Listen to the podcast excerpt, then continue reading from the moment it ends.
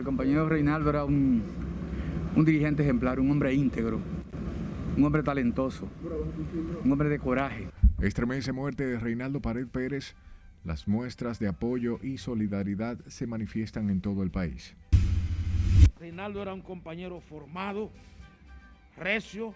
Restos del dirigente político y expresidente del Senado serán expuestos mañana en la funeraria Blandino. Tras ser depurado en los archivos policiales, Martínez Almonte figura con seis registros. Matan en La Vega dos presuntos delincuentes y hieren oficial en un enfrentamiento con la policía. Estructura de narcotráfico Caso Larva realizó transacción de compra de joyas con César el Abusador. Cuenten con herramientas de apoyo que fortalezcan su línea de acción con relación a este tema. Y autoridades del sector financiero advierten lavado de dinero afecta sustancialmente la economía.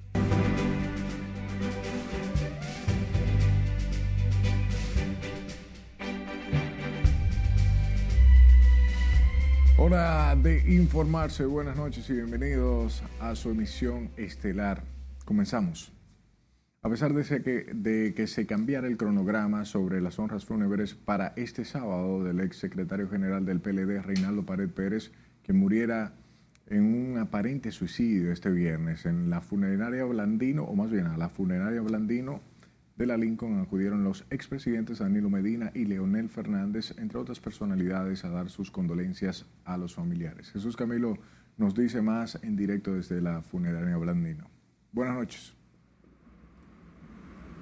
Muchas gracias, buenas noches. Para realizar las honras fúnebres a Pared Pérez han sido habilitadas tres capillas en esta funeraria Blandino, a donde continuarán asistiendo diversas personalidades a dar su pésame.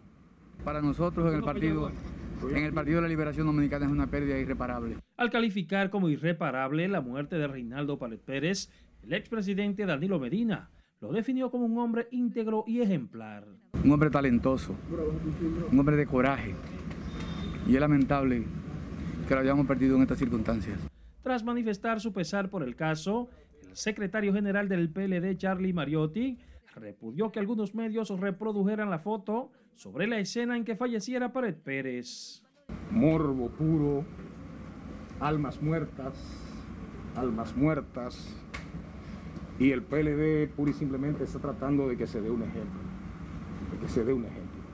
Porque con eso, con el sentimiento de la gente, de dolientes, no se puede jugar. Charlie, ¿favorecen ustedes que haya consecuencias en esta situación de reproducir una foto de manera claro que sí. inhumana? Por eso, por eso enviamos al jefe de la policía una carta formal demandando una investigación. Los familiares y la dirigencia del Partido de la Liberación Dominicana acordaron iniciar las honras fúnebres mañana sábado. Se tenía previsto para hoy en la tarde. Y el sepelio entonces, en lugar del sábado, se movió para el domingo a las 10 de la mañana y ese sepelio será en el cementerio Jardín Memorial. El país ha perdido un gran hombre, alguien que estuvo siempre al lado de los mejores intereses del pueblo dominicano. Ha sido una gloria dentro del Partido de la Liberación Dominicana. Un hombre honesto, un hombre ejemplar. Héctor Olivo precisó que debido a la pandemia y por razones personales no trasladarán el féretro con el cuerpo del también expresidente del Senado al Congreso Nacional ni al Ayuntamiento del Distrito. El secretario general advitan del PLD, Reinaldo Pared Pérez, falleció la madrugada de este viernes de un disparo en su casa veraniega de Juan Dolio en San Pedro de Macorís. Las honras fúnebres de Pared Pérez se concentrarán en esta funeraria Blandino y en el cementerio Jardín Memorial, donde el domingo recibirá cristiana sepultura a las 10 de la mañana. Es lo que tengo hasta el momento. Paso contigo al set de noticias. Gracias Camilo por las informaciones. Y también el expresidente Leonel Fernández acudió esta noche a dar el pésame a los familiares de su fallecido amigo Reinaldo Pared Pérez. El exmandatario destacó las amplias cualidades del exmandatario general del PLD, de quien dijo fue un hombre afable y decente. Dada la relación de amistad de, durante tantos años, el afecto mutuo que nos teníamos, para mí resultó una noticia conmovedora. Realmente de esas cosas que uno no espera nunca que puedan ocurrir, pues tuvo ese impacto emocional en mi caso, ¿no? Leonel Fernández, a su llegada a la funeraria Balandino, no ocultó su tristeza por la partida de Pared Pérez, tras asegurar que el país ha perdido un gran hombre, siempre identificado con los mejores o bien las mejores causas de la República. De inmediato, el presidente Luis Abinader fue el primero a manifestar su pesar por el fallecimiento de Reinaldo Pared Pérez. Le siguieron otros líderes políticos y personalidades quienes destacaron las cualidades y aportes del dirigente político. Con la historia, Yasmín Liriano. En su cuenta de Twitter, el presidente Abinader envió sus condolencias a los familiares de Pared Pérez. Destacó las cualidades profesionales del expresidente del Senado y secretario general de la Advitam del PLD como político. Lo consideró una persona decente en el trato y firme en sus ideas. Se unió su esposa, la primera dama Raquel Arbaje, con un mensaje de solidaridad con la familia Pared Pérez por deceso súbito del expresidente de la Cámara del Senado. Eduardo Estrella, presidente del Senado, escribió nuestras más sentidas condolencias a su madre, doña Milagros Pérez, su esposa, hijos, hermanos y demás familiares. Que en paz descanse. Roberto Rodríguez Marchena, miembro del Comité Central del PLD, ex vocero de la presidencia de Danilo Medina, envió un emotivo mensaje a Reinaldo Pared Pérez. Le recordaré siempre como fue, compañero y amigo decente, solidario, leal e invariablemente digno. Mensaje de solidaridad y consternación enviaron el exministro de Industria y Comercio, Juan Ariel Jiménez, Domingo Contreras, ex compañeros de luchas del finado, ex secretario general del PLD. También en la oposición política generó pesar la muerte de Pared Pérez. El ministro de Medio Ambiente, Orlando Jorge Mera, manifestó sus condolencias a la esposa Ingrid Mendoza, hijos y hermanos. Lo propio hizo Eduardo Sanz Lobatón, director de aduanas, el presidente del bloque institucional socialista, José Francisco Peñaguaba, el abogado Jorge Prats y el coordinador de políticas sociales del gobierno de Luis Abinader, Francisco Antonio Peñaguaba. Yasmín Liriano, RNN. De igual forma, el presidente del Senado y varios legisladores se unieron al sentimiento de pesar por la muerte del dirigente político y ex legislador Reinaldo Párez Pérez. Destacaron la trayectoria de quien por 12 años fue senador del Distrito Nacional tras calificar como una persona afable y servicial que deja un amplio legado político. La partida de Reinaldo a nosotros nos conmovió, pienso como usted y todo el pueblo dominicano. Eh, como he dicho, es un gran ser humano y un político decente. Un hombre que tuvo su trayectoria como regidor, diputado, senador y presidente del Senado. Un maestro, yo sé que él fue profesor universitario, pero yo digo que en el Senado un maestro en materia legislativa, un hombre amigo, un hombre con quien usted podía tratar todo tipo de temas. Así que realmente les pido a Dios paz a su arma y a su familia. Esto es una noticia que ha consternado eh, a todo el país. Entiendo que, que, que Reinaldo Pared Pérez fue un, un gran líder. Damos inicio formalmente de leyes aprobados en la gestión de Pared Pérez en el Congreso destacan las estrategias nacional o bien la Estrategia Nacional de Desarrollo de Compras y Contrataciones y la Constitución del 2010. Y con casi una vida completa de militancia en el PLD, Reinaldo Pared Pérez, expresidente del Senado, el político ciudadano, dejó un legado indeleble de trabajo infatigable por la consolidación y sostenibilidad de la democracia y la institucionalidad. José Tomás Paulino con el recuento.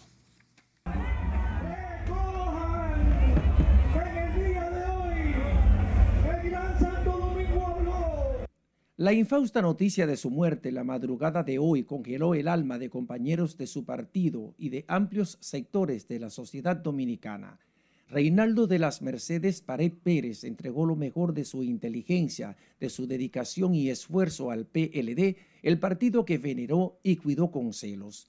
Su elección como regidor del Distrito Nacional en la década de los 90 fue el principio de una meteórica carrera política Fue diputado, senador electo en el 2006, presidente del Senado en dos periodos hasta el 2020, cuando terminó su carrera legislativa. En el 2001, Reinaldo Pared Pérez fue designado como delegado del PLD ante la Junta Central Electoral. Nacido el 25 de septiembre de 1956 en el seno de una familia de origen humilde en el sector de San Carlos en el Distrito Nacional, hoy deja el mundo terrenal a la edad de 65 años tras varios meses apartado de la actividad partidaria luego de sobrevivir a un cáncer de esófago. Aunque fue identificado como un danilista, siempre mantuvo una estrecha relación con el expresidente Leonel Fernández, ahora presidente de la Fuerza del Pueblo, con quien compartió por muchos años la dirección del PLD. Era un hombre de carácter fuerte en sus decisiones y muy enérgico. Además de político, fue profesor de Derecho. De sólida formación política, respetuoso de las normas partidarias, defensor acérrimo de los ideales del profesor Juan Bosch y de los derechos de sus compañeros de partido, pero siempre estuvo vinculado al danilismo.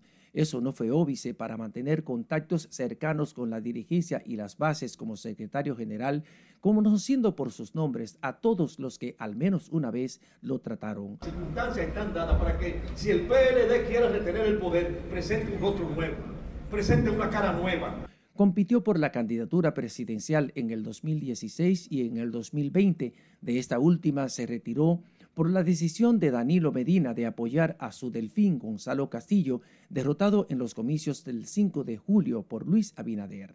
En enero del 2020 comunicó al PLD su decisión de no optar por la repostulación a la Secretaría General y desde ese momento se apartó de la vida pública para tratarse el cáncer que lo llevó al quirófano en un hospital de los Estados Unidos. Hoy lo ven partir sus compañeros en el PLD, la Sociedad Dominicana, pero quedará la impronta de Reinaldo Pared Pérez, el político y legislador de prolijas aportaciones a la institucionalidad democrática de la República Dominicana. José Tomás Paulino, RNN. Mientras que la Policía Nacional promete un informe oficial apegado a la verdad sobre la muerte por herida de bala del expresidente del Senado Reinaldo Pared Pérez, cuyo fallecimiento es un posible suicidio. El vocero de la institución, Diego Pesqueira, dijo que agentes de investigaciones criminales realizaron un levantamiento de evidencias en el apartamento ubicado en Juan Dolio, donde falleció el también exsecretario del PLD. Que tan pronto concluya este proceso, se dará un informe final con un estricto apego a la verdad. Nosotros queremos solicitarle a la sociedad que permitan que los investigadores concluyan y luego nosotros estaremos dando todas las informaciones. El fallecimiento de Reinaldo Pared Pérez se informó la madrugada de este jueves, sorprendiendo a la clase política y social del país. Supuestamente el expresidente del Senado atravesaba un cuadro depresivo producto de un cáncer que deterioró su salud desde hace dos años. Cambiamos de tema y nos vamos a La Vega, donde dos personas señaladas como delincuentes por autoridades policiales perdieron la vida en esa ciudad, mientras que un teniente resultó herido de bala en una balacera que se originó en medio de un intento de atraco en un establecimiento comercial. Los muertos fueron identificados como Giancarlo Martínez Almonte y Víctor Hugo Valerio, este último supuestamente a manos del primero. Tras ser depurado en los archivos policiales, Martínez Almonte figura con seis registros por dos, dos de ellos por homicidio, dos por asalto y dos por porte ilegal de arma de fuego, mientras que Gómez Valerio también figura con un registro en los archivos policiales por robo. Según el informe policial, un acompañante de Giancarlos Martínez Almonte, solo conocido como Tibor, logró escapar y está siendo perseguido por las autoridades en la zona de Cipao Central. Recuerde ver en tiempo real nuestras emisiones en rnn.com.do, al igual que nuestras redes sociales, arroba noticias RNN, sus denuncias al 849-268-5705. Escúchenos en Spotify, Apple Podcasts y Google Podcasts como Noticias RNN.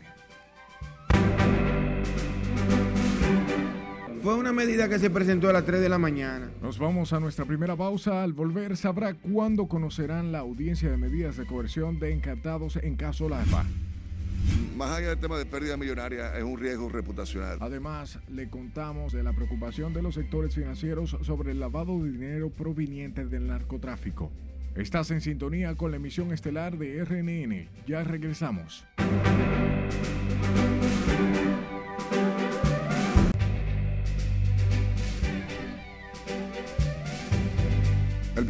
Ministro de Haití, Ariel Henry, condenó ese viernes a las pandillas y secuestros y también aseguró a los haitianos que el país no se quedará sin combustible a pesar de la severa escasez que ha frustrado a millones de personas y provocado huelgas recientes. De esta manera iniciamos nuestro paseo por el mundo con Miguel de la Rosa. En su primer discurso público desde el secuestro de los 17 miembros de un grupo misionero estadounidense, durante un aumento de secuestros por parte de grupos delictivos que la policía batalla para controlar, el primer ministro haitiano afirmó, si no dejan de delinquir, se le aplicará la ley. La única opción para los bandidos y sus patrocinadores, si no quieren cambiar de profesión, es el encarcelamiento o la muerte. El Papa Francisco y el presidente de Estados Unidos Joe Biden se reunieron hoy en el Vaticano por espacio de unos 75 minutos, informó la oficina de prensa de la Santa Sede. En la duración de la visita se denota el interés del pontífice por este encuentro con un presidente católico de Estados Unidos.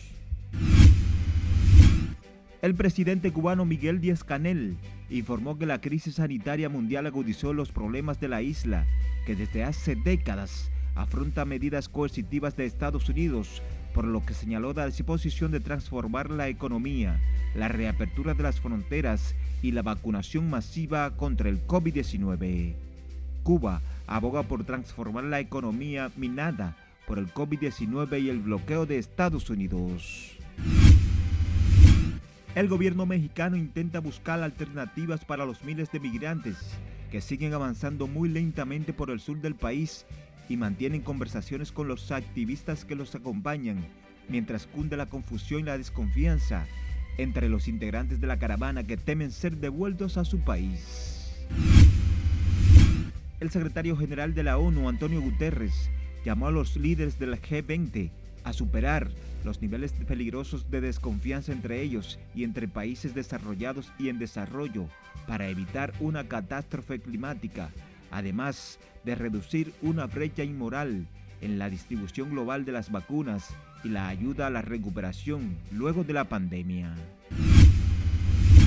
La Administración de Alimentos y Fármacos en Estados Unidos autorizó este viernes el uso de emergencia de las vacunas contra el COVID-19 de Pfizer para menores entre 5 y 11 años. La agencia indicó que basó su autorización en la efectividad de esta vacuna, que es de un 90.7% para prevenir el coronavirus. Culminamos en Venezuela, en donde los alimentos o medicinas son las disyuntivas a las que se enfrentan miles de adultos mayores de esa nación ya que la pensión que reciben que no superan los 10 dólares mensuales no alcanza para cubrir ambas necesidades. En las internacionales, Miguel de la Rosa. Volvemos a nuestros horizontes. Ante la grave situación de crisis política, social y económica que desde hace varios días sacude al vecino país de Haití, las autoridades dominicanas siguen redoblando la vigilancia y sus acciones en la frontera para impedir el ilícito y el trasiego ilegal de combustibles. Domingo Popoter nos pone al tanto. Custodiando nuestra frontera a todo lo largo. Más de 11 mil soldados dominicanos siguen resguardando la frontera dominico-haitiana. Es que en las últimas semanas la situación en Haití se ha recrudecido, producto del control de las bandas haitianas y sus secuelas de violencia en la nación. Reforzando las áreas que, podemos decir que pueden ser vulnerables. Ustedes saben que ninguna Fuerzas Armadas del mundo funciona sin sus equipos de inteligencia. Los equipos de inteligencia dicen dónde nosotros debemos ir y ahí vamos. Pero hasta ahora la frontera está tranquila, las Fuerzas Armadas están, especialmente el ejército, custodiando la línea. La situación en el vecino país se ha tornado incontrolable. A esto se le suma ahora la escasez de combustibles, lo que ha obligado a las autoridades dominicanas a tomar medidas. Simplemente hay una situación que, que aquí hay que mantener control y todos tenemos que poner del esfuerzo mancomunado para que el país y el comercio de combustible en la zona se mantenga estable y todos podamos alcanzar. El comandante del ejército y el director del SECON realizaron un recorrido de supervisión por la frontera con Dajabón para impedir el trasiego ilegal de combustibles desde Haití, país afectado desde hace varias semanas por la falta del carburante. En Dajabón, provincia fronteriza, Domingo Popoter, RNN. Expertos en temas migratorios saludaron la decisión del presidente Luis Abinader de suspender su viaje al Reino Unido para participar en la, cumbre, en la cumbre de la ONU sobre el cambio climático a raíz de los disturbios que se han presentado en la vecina nación. Ana Luisa Peguero nos amplía. Se trata de una decisión correcta, seguro el presidente tiene informaciones. El exdiputado Pelegrín Castillo consideró como una buena decisión que el presidente Abinader decidiera quedarse en el país por la crisis que enfrenta Haití y que según él puede repercutir en la República Dominicana.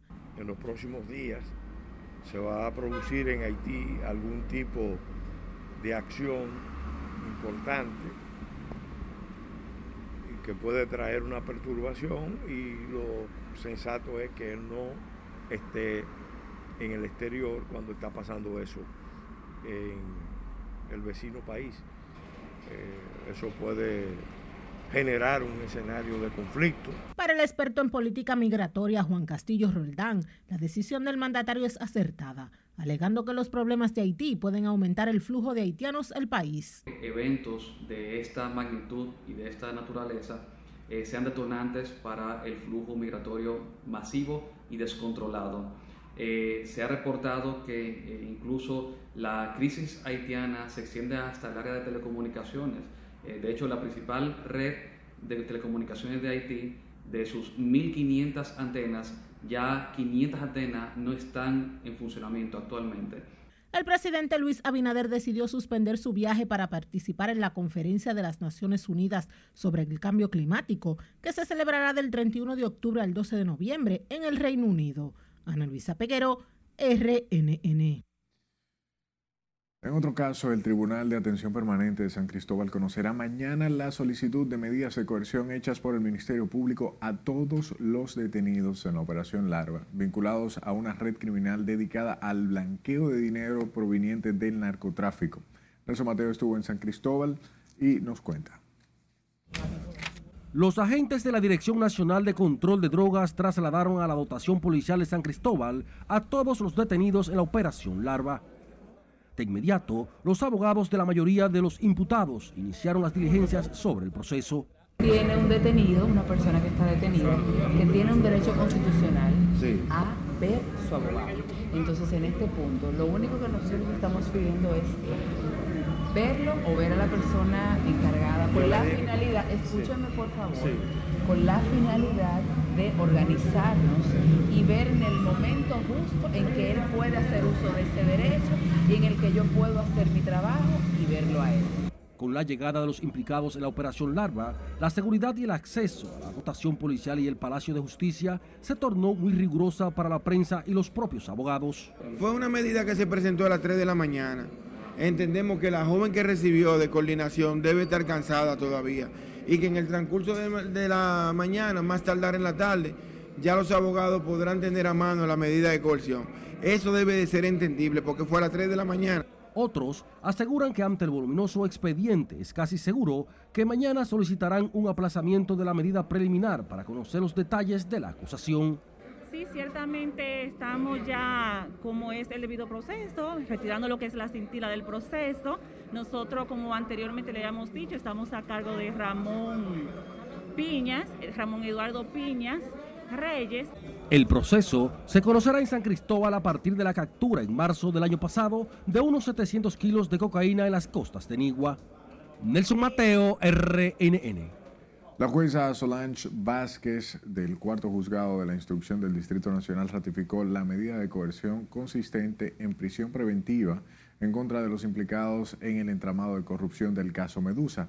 El tribunal conoció la revisión de la medida de los encartados Jonathan Rodríguez, Jenny Marte, Altagracia Guillén, Alfredo Alexander Solano y Rafael Mercedes Marte, a quienes se les fue ratificada. El tribunal sí se abocó a conocer la revisión de la medida de coerción. En, eh, ese conocimiento eh, evaluó los presupuestos nuevos que aportó el Ministerio Público y que hemos dicho, y así eh, lo ha verificado el tribunal, que eran suficientes para mantener la medida de coerción que se han impuesta y así lo ha decidido el tribunal. En base a la gravedad de los hechos que se imputan en esta investigación. En la audiencia de este viernes se decidió que el ex procurador Jan Alain Rodríguez y Javier Forteza Ibarra no se le conoció la medida debido a que la Corte de Apelación del Distrito la ratificó recientemente y se fijó para el 8 de diciembre. A propósito, el creciente lavado de activos provenientes de actividades ilícitas como las drogas y el comercio ilegal mueve miles de millones a escala mundial con un impacto severo en las economías. Scarlett Richardo nos dice más en esta historia. Los participantes en este encuentro internacional plantearon la urgencia de nuevos mecanismos y permanente colaboración entre los estados para frenar ese delito transnacional. A nivel local, las autoridades están enfocadas en la impostergable aprobación de la ley de extinción de dominio como herramienta para recuperar el patrimonio logrado con esa práctica lesiva a los intereses del Estado y de la sociedad. Nuestro objetivo es simple, que nuestras autoridades competentes, los sujetos obligados y el público en general cuenten con herramientas de apoyo que fortalezcan su línea de acción con relación a este tema. Durante el cuarto Congreso Internacional contra el Lavado de Activos, funcionarios y expertos abordaron las acciones necesarias para prevenir estos delitos que suponen un reto para los organismos de control financiero. Más allá del tema de pérdida millonaria, es un riesgo reputacional y eso ya pues, te impacta casi que, que todo y por eso es que tenemos un compromiso, tanto eh, todos los representantes, las autoridades del sector público, sino también eh, los actores eh, del sector privado. El Congreso, organizado por la Unidad de Análisis Financiero, reunió a representantes de al menos una decena de países latinoamericanos, pese a la latente amenaza de la pandemia del COVID-19. No solamente los bancos, las entidades financieras deben conocer de este tema, sino que también la sociedad en general. Los participantes insistieron en la necesidad de mantener esfuerzos concertados para detectar a tiempo el dinero proveniente de actividades ilícitas, antes de que llegue a los sistemas financieros o se infiltre en la economía formal. Es Carelet Guillardo, RNN. Y el presidente de la Dirección Nacional de Control de Drogas, vicealmirante José Manuel Cabrera Ulloa, reconoció que las redes organizadas utilizan medios modernos para tratar de burlar los controles de las autoridades. Destacó los constantes golpes asestados a los traficantes de sustancias ilícitas en territorio nacional hacia otras naciones por la acción combinada con cuerpos militares, las agencias de inteligencia y el Ministerio Público. Ustedes saben que el crimen del narcotráfico se reinventa procedimientos y métodos. Y el lavado de activos no es la excepción, eh, porque el, el objetivo final de las organizaciones criminales es financiero y es responsabilidad del Estado eh, tener la prevención necesaria para que el narcotráfico no pueda desarrollar actividades financieras que venga de la, del, porque sea producto del narcotráfico. El vicealmirante Cabrera Ulloa informó en lo que va del presente año han decomisado 19.856 toneladas de drogas y 28.083 toneladas en su gestión. Durante ese tiempo han sido apresadas 10.600 personas, 78 de ellas extraditables, señaló el titular de la DNCD. De igual forma, la Dirección Nacional de Control de Drogas ocupó cuatro paquetes de cocaína y arrestaron a dos mujeres de 22 y 25 años cuando se trasladaban en un auto marca Mazda por la avenida George Washington con Máximo Gómez, quienes habrían recibido instrucciones por parte del narcotraficante Pascual Cordero Martínez para distribuir la droga en los barrios de la parte alta de la capital. Al inspector del vehículo se encontraron, al inspeccionarlo, más bien se encontraron dos compartimientos secretos ocupando en uno de ellos cuatro paquetes de cocaína. Las autoridades ocuparon además 61.900 dólares, así como una jipeta y una camioneta. Mientras que el presidente del Consejo Nacional de Drogas, Jaime Marte Martínez, informó que su gestión está centrada en prevenir el uso y abuso de sustancias prohibidas para contribuir al sano desarrollo físico y mental de los jóvenes informó que desarrollan charlas, conferencias y realizan encuentros con organizaciones sociales y comunitarias para convertirlas en aliadas en el esfuerzo por evitar que los jóvenes caigan en la adicción. Sí, hemos avanzado bastante y ahora mismo yo creo, y sin el creo que nunca antes había existido una relación tan estrecha con la Dirección Nacional de Control de Drogas y el Consejo Nacional de Drogas. Marte Martínez destacó la importancia de trabajar de manera permanente para atacar los factores que inducen a los jóvenes a refugiarse en el consumo de estupefacientes. De su lado, el presidente de la Cámara de Cuentas, Yanel Andrés Rodríguez, aseguró que ese organismo trabaja con estricto apego a las normas legales y a los procedimientos técnicos en la realización de auditorías. Detalló que hay varias experticias en procesos de ejecución aunque evitó adelantar datos de las conclusiones. Los trabajos se están realizando con el nivel de responsabilidad y el tecnicismo que la profesión demanda y la sociedad va a poder evaluar cuando tenga acceso a los resultados. El presidente de la Cámara de Cuentas reafirmó el compromiso de la gestión que dirige con la honestidad y seriedad en la realización de auditorías e investigaciones especiales sobre el uso de los recursos públicos en las instituciones del Estado. La información está en sus manos. Vaya a nuestra página web rnn.com.do donde encontrará informaciones nacionales, internacionales, deportes, espectáculos, entre otras cosas. Al igual que nuestras redes sociales, arroba noticias rnn. Sus denuncias siempre a este número, 849-268-5705 escuchándonos. También, si le gusta oír, vaya a Spotify, Apple Podcasts, Google Podcasts, el que sea de su preferencia, y nos encontrará como Noticias RNN. A que quien no se haya vacunado se vacune. De nuevo a un corte comercial. Cuando estemos de vuelta, le diremos el llamado que hace la vicepresidenta por el ligero aumento de los casos de COVID. Hasta ahora no hemos tenido casos, pero hemos tenido varias agresiones. También le traemos detalles de la jornada de vacunación contra perros y gatos que inicia la próxima semana. No le cambie, ya volvemos.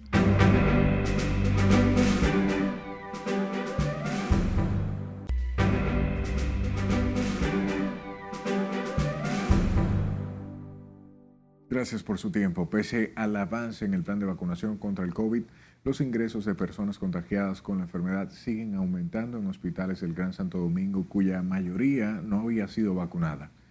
Con el tema, Laura Lamar.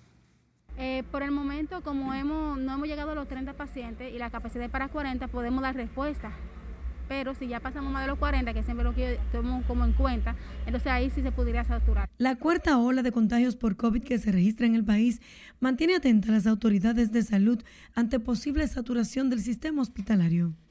Y es que los principales centros de salud que trabajan con unidades COVID en la capital ya tienen más del 50% de ocupación de camas. En un nos mantenemos igual con la misma cantidad de pacientes. Tenemos siete pacientes en estado delicado, tenemos pacientes ventilados, con mecánica no invasiva e invasiva, intubado, y el cuadro de ellos no es tan favorecedor como el que lo que tenemos en internamiento. Mientras que en las afueras de las emergencias, familiares de pacientes ingresados se mantienen sumergidos en la angustia por los pronósticos de sus parientes, algunos no muy alentadores. Oh, pero imagínate, eso es una travesía, tú sabes, los familiares turnando uno a otro, uno a otro. Pues, y oír el informe ahorita cuando el médico salga, a ver cómo amaneció. Lo ingresaron por neumonía. ¿En qué condiciones lo trajo usted? No podía respirar, se encontraba muy mal de salud. Tú sabes que dan la noticia, dan el pronóstico de cómo amanece tu paciente a las 9 de la mañana y a las 12 de la tarde. Pero a veces no lo dicen a las 9 de la mañana, sino que la espera es mucho más larga porque te lo dan a las 2 de la tarde. Por ejemplo, a las 2 de la tarde sale el médico de planta, que es quien te dice lo que está pasando. En la mañana salen las enfermeras y te dicen cualquier cosa que el, paciente necesita y eso. Pero no es fácil la espera, te estoy diciendo. A las unidades COVID del Gran Santo Domingo llegan de 3 a 4 pacientes diario contagiados con el virus para ser ingresados, muchos en estado delicado. Las autoridades de salud insisten en que la población complete su esquema de vacunación contra el COVID y seguir las medidas sanitarias de prevención. Laurila Mar, RNN. Mientras que la vicepresidenta de la República, Raquel Peña, reconoció que en los últimos días han aumentado ligeramente los casos de COVID-19 en el país, por lo que pide a la población vacunarse para evitar contagiarse del virus. La vicemandataria explicaba que la mayoría de las personas con el coronavirus no se han aplicado el esquema de vacuna. Lo que puedo es, el mensaje principal es motivarlos a que quien no se haya vacunado se vacune, porque el porcentaje altísimo de los que llegan a UCI es porque no tienen vacuna puesta. Así que por favor asistan de manera masiva. La vicemandataria Raquel, o más bien la vicepresidenta Raquel Peña ofreció la información luego de participar en la inauguración del Centro de Salud Quirúrgico Private Biotechnology Medicina y Asociados, ubicado en Gascue, Distrito Nacional. También en los niños aumentaron los contagios con el COVID-19, informó el director del Hospital Infantil Robert Cabral, Clemente Terrero. Explicó que de igual forma siguen llegando a ese centro niños afectados por dengue, aunque todos están estables lo que hemos estado recibiendo un poquito más es eh, los casos de COVID. En el día de ayer teníamos ocho casos en la unidad y se ingresaron dos casos más anoche. Y esto está vinculado al eh, incremento en el número de casos de la enfermedad. Ferrero habló tras la celebración de un operativo quirúrgico en ese hospital en el que se atendieron 80 pacientes menores de 5 años con problemas de amígdalas y adenoides. Mientras que dos personas fallecieron y 879 se contagiaron del COVID-19 en las últimas 24 horas, informaron las autoridades sanitarias. De igual forma, los decesos acumulados ascendieron a 4.126 y el total de contagios registrados a 380.215 desde el inicio de la pandemia. Hasta hoy, 6.222 personas siguen afectadas por la enfermedad, mientras que las autoridades sanitarias indicaron que la positividad diaria se encuentra en 11.79%, mientras que la tasa de letalidad está en 1.09%. A propósito de la celebración hoy del Día de la Psoriasis, la encargada del servicio de dermatología del hospital, doctor Francisco Moscoso Puello, doctora Aline Hernández, recomendó a los pacientes no descuidar su tratamiento. Explicó que los tratamientos pueden ser tópicos de fototerapia y sistémico, este último vía oral, subcutáneo o intravenoso. La profesional, quien aclaró que la psoriasis no es contagiosa, informó que es una enfermedad donde el sistema inmunológico del paciente está defectuoso y que empieza a producir lesiones que son rojizas con escamas a nivel de la piel. En otro orden, el ministro de Salud Pública anunció para noviembre una jornada nacional de vacunación contra la rabia humana para prevenir posibles brotes en respuestas a denuncias en las últimas semanas sobre el ataque de perros y gatos a varias personas. El operativo será realizado a nivel nacional con la meta de inmunizar a más de 2 millones de perros y gatos, incluidos los llamados callejeros. Hasta ahora no hemos tenido casos, pero hemos tenido varias agresiones. Hemos examinado los murciélagos y han estado positivos a rabia. O sea, piensen ustedes el peligro que significa esta enfermedad si un caso se presenta, si ustedes ven un caso sospechoso o cualquier otro ciudadano que haya sido expuesto a una mordedura, tienen que acudir a las áreas de salud, o sea, las direcciones provinciales de salud y las áreas de salud. A recibir la validación por parte de la OMS de haber eliminado la rabia humana transmitida por el perro como problema de salud pública. Recordaron que el último brote de rabia humana se produjo en el año 2018 en Pedernales, donde murieron tres personas y otras en Santiago. Previo a la jornada, las autoridades desarrollan una campaña para animar a los ciudadanos a vacunar a sus gatos y perros. Sepa que por tercera semana consecutiva el Ministerio de Industria y Comercio dispuso aumentos en los precios de algunos de los combustibles. A partir de este sábado, la gasolina premium experimentará un aumento de 3 pesos, mientras que el gasoil óptimo aumenta 2,50 por galón. Estamos en una volatilidad de precios en comparación a tiempos normales. En vista de este preocupante panorama, el gobierno se mantiene firme y ha determinado que para la semana próxima todos los combustibles mantengan su precio, a excepción del gasoil premium y la gasolina premium. Un sacrificio económico que implica asumir 589 millones de pesos de deuda con los importadores. Con el nuevo incremento, el galón de la gasolina premium se ofertará al público a 272,80, mientras que el gasoil óptimo se comercializará a 218,70 con 70. En el caso de la gasolina y el gasoil regular, ambos combustibles mantendrán su precio sin variación para la semana próxima, vendiéndose a 252,80 y a 191,90 centavos respectivamente. 17.820 pesos, llegó ahora. Nos vamos a nuestro último corte de la noche. Al regreso conocerá lo que piden comerciantes ante un eventual aumento en la tarifa eléctrica. Además, sabrá a quién designó el presidente como director del Fondo Especial Agropecuario. Ya volvemos.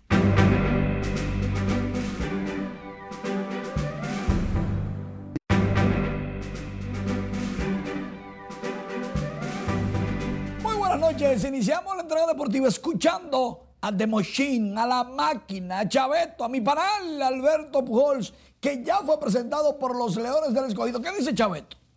Verdad que 2008, 2009 eh, creía que iba a tener esa oportunidad, las lesiones.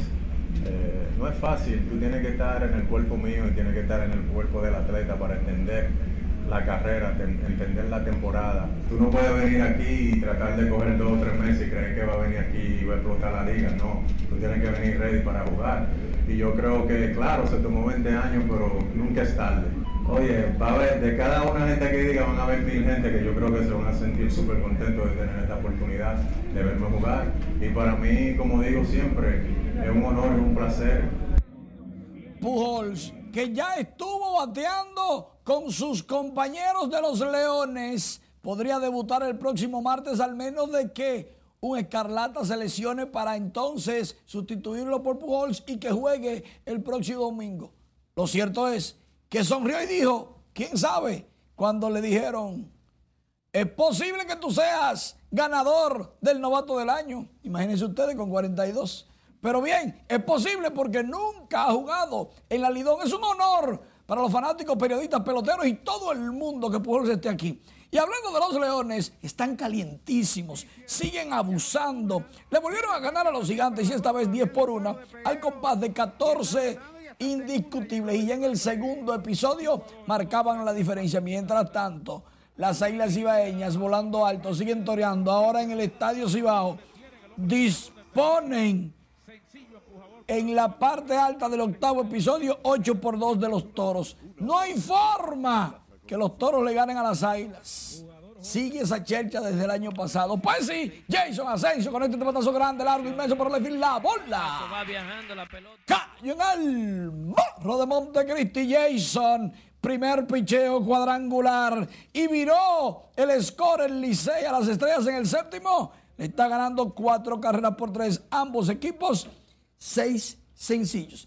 Y en el tercer juego de la Serie Mundial, Atlanta ligó primero. Y en el tercer episodio, Austin Riley consiguió doblete remolcador de Eddie Rosario.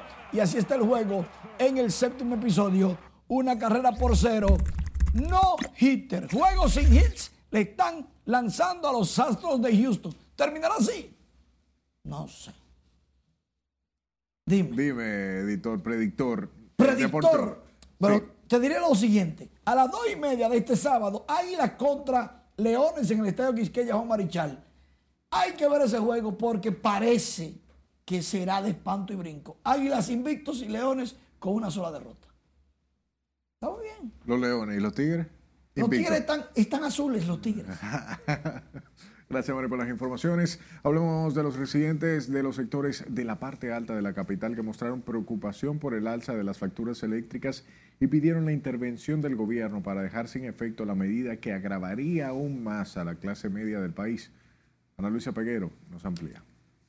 Es un abuso total. La gente lo que va es, es a robarse la luz. Si no, si no se hace un reajuste, va a haber problemas serios.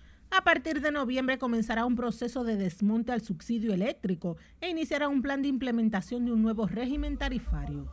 Esto desde ya ha comenzado a preocupar a comerciantes de Villajuana, quienes calificaron la medida como un abuso.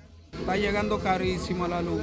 ¿De cuánto te llegó? De 17.820 pesos llegó ahora. ¿Y cómo se está aportando el servicio? Bien de bien. No se va, pero llega carísima. Eso va a generar que mucha gente se robe la luz, porque eso es un abuso. 16 mil, 10 mil, 5 mil pesos es un abuso.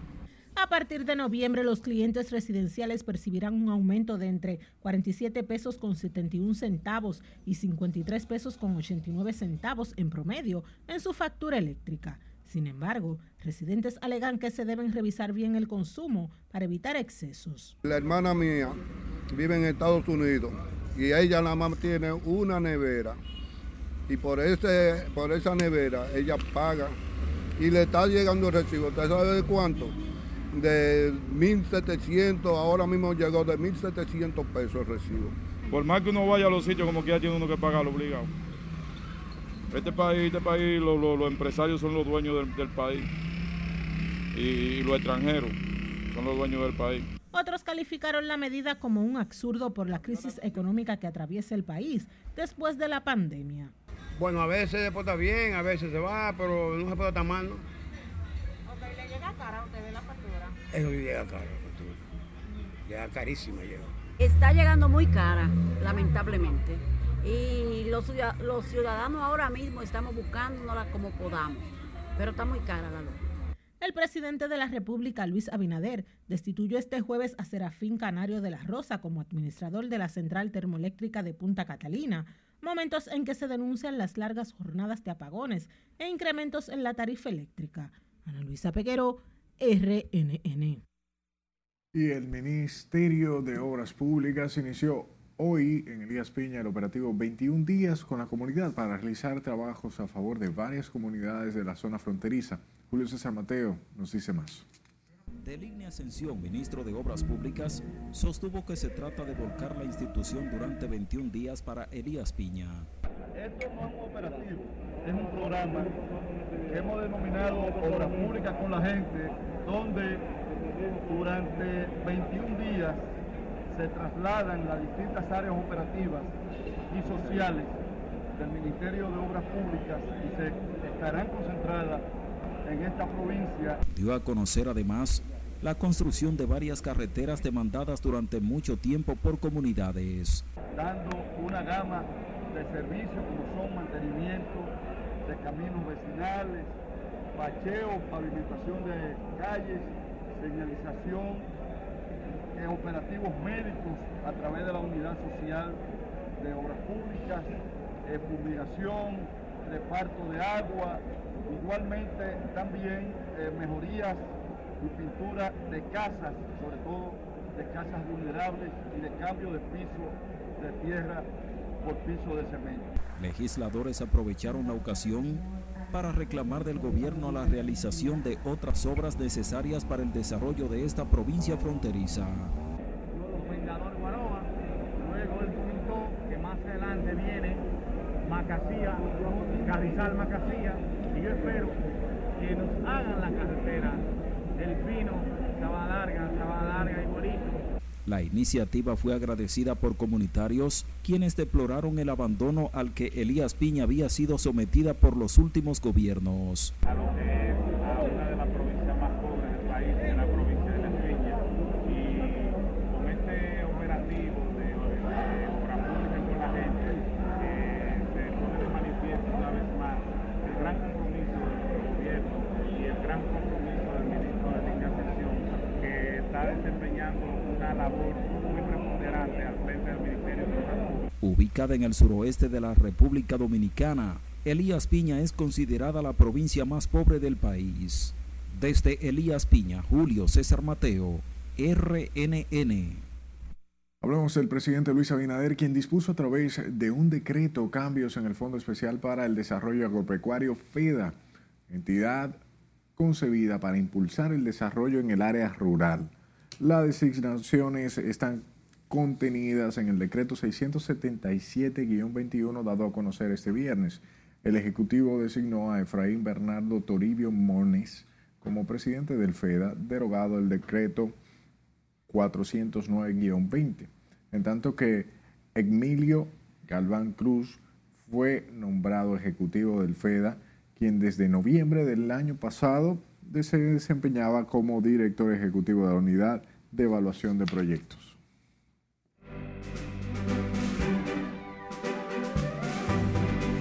Conoceremos los detalles de cómo anda el mundo de la diversión y el espectáculo con nuestra compañera Miriam Reyes. Adelante, buenas noches. Gracias, buenas noches. Cultura extiende plazo de recepción a obras participantes en Concurso Nacional de Música 2021. Aquí los detalles.